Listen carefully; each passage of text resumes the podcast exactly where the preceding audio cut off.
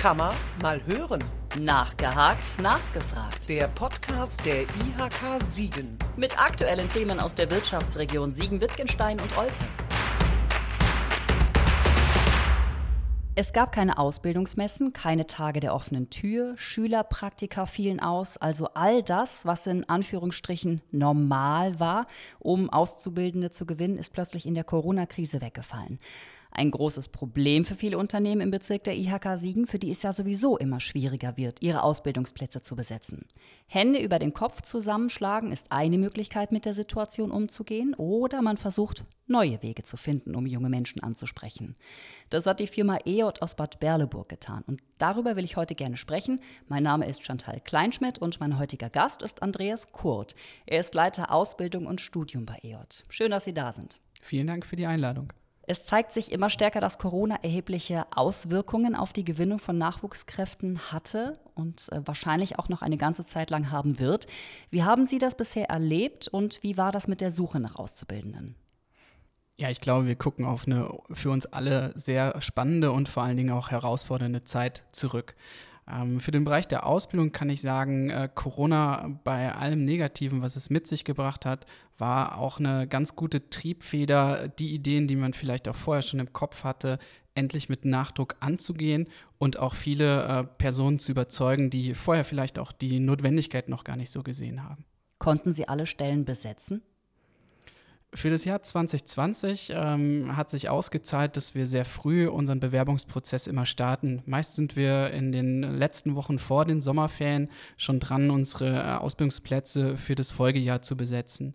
Jetzt für 2021 äh, sind wir allerdings ähm, noch nicht durch mit der Besetzung. Hier hat äh, Corona doch den Bewerbungsprozess unglaublich durcheinandergewürfelt. In welchen Bereichen bildet EJ denn überhaupt aus? Ach, wir bilden mittlerweile in 20 verschiedenen Ausbildungsberufen über 100 äh, Auszubildende aus. Unseren Schwerpunkt als äh, metallverarbeitendes Unternehmen haben wir natürlich in den gewerblich-technischen Berufen. Hier sind wir stark im Bereich der Industriemechaniker, Werkzeugmechaniker unterwegs, äh, bilden natürlich auch im kaufmännischen Bereich aus. Und seit einigen Jahren sind wir sehr, sehr stark im IT-Bereich unterwegs und haben hier auch äh, ganz neue Berufsbilder gefunden. Kleine Rückfrage zu Ihrer Antwort eben. Sie sagten, Corona hat Sie etwas zurückgeworfen bei, den, bei der Azubi-Suche. Was meinen Sie genau damit? Ja, für einen Moment stand die Welt mit dem Lockdown äh, natürlich auch bei EJ still. Ähm, Im Moment, wo Kontaktbeschränkungen so massiv eingeführt worden sind, haben wir natürlich auch bei EJ ähm, alle Kontakte auf ein absolut notwendiges Minimum zurückgefahren, um unsere ja, Kolleginnen und Kollegen, uns selber, die Ausbilder, aber auch die Azubis zu schützen. Und so äh, haben wir sehr schnell ähm, alle vereinbarten Praktika absagen müssen. Wir haben Vorstellungsgespräche nicht durchführen können und auch äh, den ein oder anderen Einstellungstest mussten wir absagen. Ich hatte es eben schon angesprochen, dass EJ andere Wege sucht, um junge Menschen anzusprechen. Wie muss ich mir das genau vorstellen? Ja, fangen wir vielleicht ganz vorne an. Ähm, früher sind wir noch klassisch in die Schulen gegangen, haben dort ähm, mit Ausbildungsbotschaftern um unsere Ausbildungsplätze geworben, haben äh, tolle Präsenzveranstaltungen, tolle Messen gemacht. Wir hatten unsere Nacht der Ausbildung. Ähm, all die Dinge waren natürlich mit Corona, weil alles auf Präsenz abzielt, von jetzt auf gleich hinfällig. Wir haben dann Ideen aufgegriffen, die wir schon vor Corona ähm, so langsam angegangen haben, wie zum Beispiel ähm, die verstärkte Nutzung von digitalen Medien. Da sind wir im Social-Media-Bereich mittlerweile mit einem eigenen Instagram-Kanal unterwegs, wo wir mit einer Azubi-Redaktion äh, ja eigens ähm, Ausbildungsinhalte äh, generieren. Ist das nur Instagram, Instagram oder ähm, bedienen Sie auch noch andere Kanäle? Und wie muss dann bei diesen verschiedenen Kanälen überhaupt die Ansprache aussehen? Also ähm, Facebook ist ja eine andere ähm, oder auf Facebook muss man eine andere Ansprache haben als zum Beispiel auf TikTok. Ja, ganz klassisch sind wir im Bereich Social Media ähm, mit dem Facebook-Auftritt gestartet. Da haben wir aber relativ schnell von den Schülerinnen und Schülern mitgeteilt bekommen, dass das ja ein Medium für die ältere Generation sei und ähm, sie das eigentlich überhaupt nicht mehr frequentieren würden, weil sie da verstärkt auf ihre Eltern, Nachbarn und Verwandten stoßen würden. Das hat sich umgeschichtet auf Instagram Und äh, mittlerweile ist auch da ein verstärkter Trend äh, zu einem anderen Medium namens TikTok äh, zu erkennen. Wir selber versuchen Facebook natürlich zu nutzen. Hier liegt der Fokus aber tatsächlich nicht auf den Auszubildenden, sondern auf den Eltern, weil die im Rahmen der Berufswahl natürlich immer noch eine große Rolle spielen. Für die Direktansprache der Schülerinnen und Schule, Schüler nutzen wir Instagram und bei TikTok, da beschäftigen wir uns so ganz langsam mit, äh, sehen uns da aber äh, aktuell noch nicht so gut aufgestellt, dass wir ähm, dieses Medium nutzen.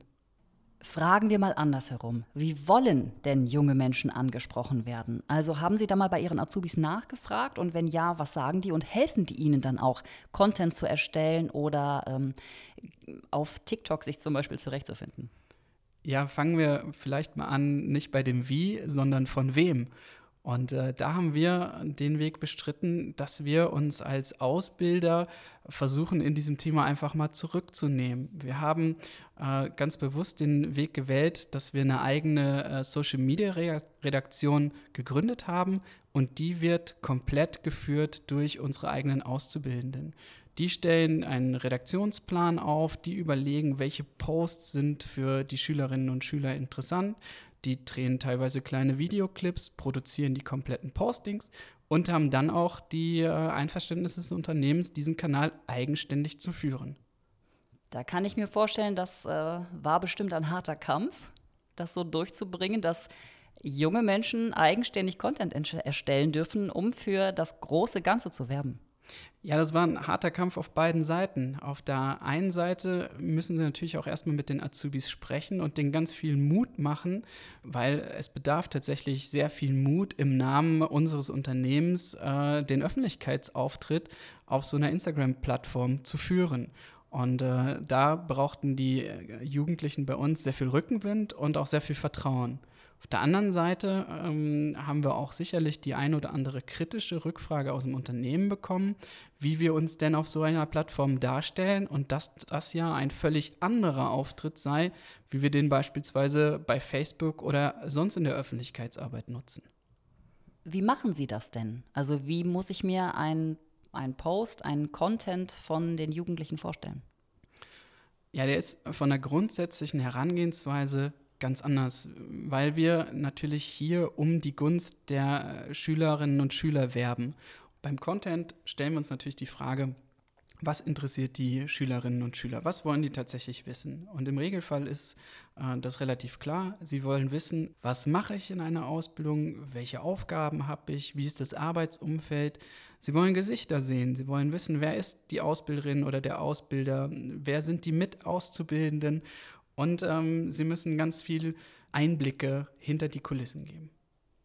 Bedeutet also, Sie zeigen Arbeitsabläufe, Ausbilder. Ja, ganz genau. Wir legen weniger Wert auf die Produkte und die, die technischen Eigenschaften dieser Produkte, wie wir das sonst bei der Kundenansprache tun, und äh, legen den Hauptaugenmerk auf das Arbeitsumfeld, auf den Alltag, auf die tatsächlichen Einblicke, die ich ähm, mehr oder weniger als ähm, Mit-Azubi bekäme. Wir richten die Postings so ein, dass die Schülerinnen und Schüler das Gefühl haben, sie sind bereits Teil unserer Ausbildung und erhalten so ähm, Einblicke, die sie eigentlich als Externe nie bekämen, um so einen bestmöglichen Überblick von dem zu erhalten, was sie später in ihrer Ausbildung erwartet. Welche Rolle spielt denn die Digitalisierung heute generell für junge Menschen und für Sie dann bei der Gewinnung als angehende Fachkräfte? Also jeder hängt am Handy, jeder hat äh, Social Media, jeder lernt über YouTube Dinge. Wie, ähm, welche Rolle spielt das? Also ich glaube, das spielt eine ganz enorme Rolle. Und ähm, ich halte auch wenig davon, das so als Generalkritik abzutun. Vielmehr sollte man sich die Frage stellen, wie kann man diese Fähigkeiten, die die Auszubildenden dort ähm, mit ins Unternehmen bringen, wie kann man die bestmöglich nutzen? Und wie kann man vielleicht auch später mal über Tandems von älteren und jüngeren Mitarbeitern nachdenken, wo der eine äh, dem anderen so ein bisschen auf die Sprünge hilft? Gehen wir noch mal einen Schritt zurück und fragen uns noch mal, ob sich klassische Ausbildungsmessen mit dem wissen, dass die Digitalisierung voranschreitet, dass immer mehr digitaler Content auch gefragt wird. In dem Zusammenhang lohnen sich dann überhaupt noch klassische Ausbildungsmessen, um Nachwuchs zu generieren? Und was halten Sie von vollständig digitalen Ausbildungsmessen, zum Beispiel mit virtuellem Rundgang? Ja, fangen wir mal bei den virtuellen ähm, Messen an. Ich glaube, das ist eine ganz gute Ergänzung und gerade in dieser schwierigen Zeit ähm, kann das den Schülerinnen und Schülern eine gute Möglichkeit geben, Ersatz zu finden. Auf Strecke haben Präsenzmessen immer noch ihre Daseinsberechtigung. Ähm, meine persönliche Haltung dazu ist, Ausbildung lebt immer vom persönlichen Kontakt und auch immer vom persönlichen Bauchgefühl. Ich merke das immer wieder in Vorstellungsgesprächen. Sie haben einen extrem kurzen Lebenslauf. Sie haben äh, meist nur ein oder zwei Zeugnisse und ein Gespräch von vielleicht 30 bis 60 Minuten. Darauf äh, eine Entscheidung aufzubauen, ob man vielleicht auch für ein ganzes Berufsleben zusammenpasst, ist extrem schwer. Und wenn Sie das äh, komplett nur noch digital abbilden, geht einfach sehr, sehr viel verloren und die Gefahr, Fehlentscheidungen zu treffen bei der Einstellung, ist aus meiner Sicht äh, immens höher, als das bei einem Präsenztermin äh, der Fall wäre. Ich frage mal etwas größer. Was ist überhaupt wichtig, damit ein Weltmarktführer wie EJ in einer demografisch benachteiligten ländlichen Region die Fachkräfteversorgung sicherstellen kann? Ich glaube, klar, Wittgenstein ist eine ländlich geprägte Region, die auch weit von der Autobahn entfernt ist. Die hohen Berge drumherum, die sorgen natürlich dafür, dass äh, relativ wenige äh, Jugendliche ähm, für eine Ausbildung nach Wittgenstein pendeln. Andersrum muss man, glaube ich, sagen, dass die Berge drumherum natürlich auch verhindern, dass äh, wir eine große Abwanderung bereits in der Ausbildung haben. Wir müssen überlegen, wie kann es uns gelingen, die vorhandenen Schülerinnen und Schüler für eine Ausbildung zu begeistern.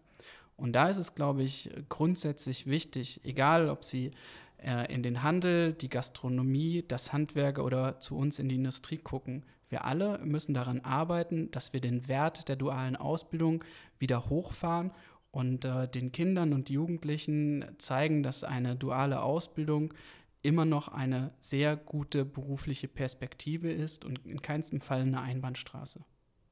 Wie glauben Sie, wird die Zukunft aussehen? Der demografische Wandel schreitet voran, das ist unbestritten. Äh, potenzielle Azubis werden rar. Dann gibt es auch den Wunsch vieler junger Menschen, studieren zu wollen, der Drang an die Unis. Also was müssen Unternehmen künftig tun, um da irgendwo am Ball zu bleiben? Noch mehr auf digitale Wege setzen? Nein, grundsätzlich glaube ich, dass unsere ähm, Ausbildungsberufe bereits sehr attraktiv sind. Wir haben unglaublich viele verschiedene Berufe und diese verschiedenen Berufe sind im Regelfall ähm, ein ganz tolles Sprungbrett in eine berufliche Karriere. Und diese äh, berufliche Karriere ist im Regelfall auch ähm, meist schlüssiger, stringenter und auch attraktiver, als das so mancher Studiengang heutzutage ist. Und wo wir daran arbeiten müssen, ist den Wert einer dualen Ausbildung wieder aufzupolieren und äh, ihn als klare berufliche Perspektive darzustellen. Die Corona-Pandemie zwingt Ausbildungsbetriebe auch bei uns im Bezirk der IHK Siegen, sich neu zu orientieren, wenn sie weiter Fachkräfte gewinnen wollen. Ein wichtiges Mittel in dieser Zeit ist dabei die Digitalisierung und die Ansprache der künftigen Azubis über digitale Plattformen. Und man kann sagen, dass in Zukunft die fortschreitende Digitalisierung einen immer größer werdenden Stellenwert einnehmen wird. Darüber habe ich mit Andreas Kurt, Leiter Ausbildung und Studium bei EJ gesprochen. Vielen Dank, dass Sie da waren. Sehr gern. Kammer mal weiterhören. Auf der Homepage der IHK Siegen finden Sie diesen und weitere Podcasts. Hören Sie mal rein.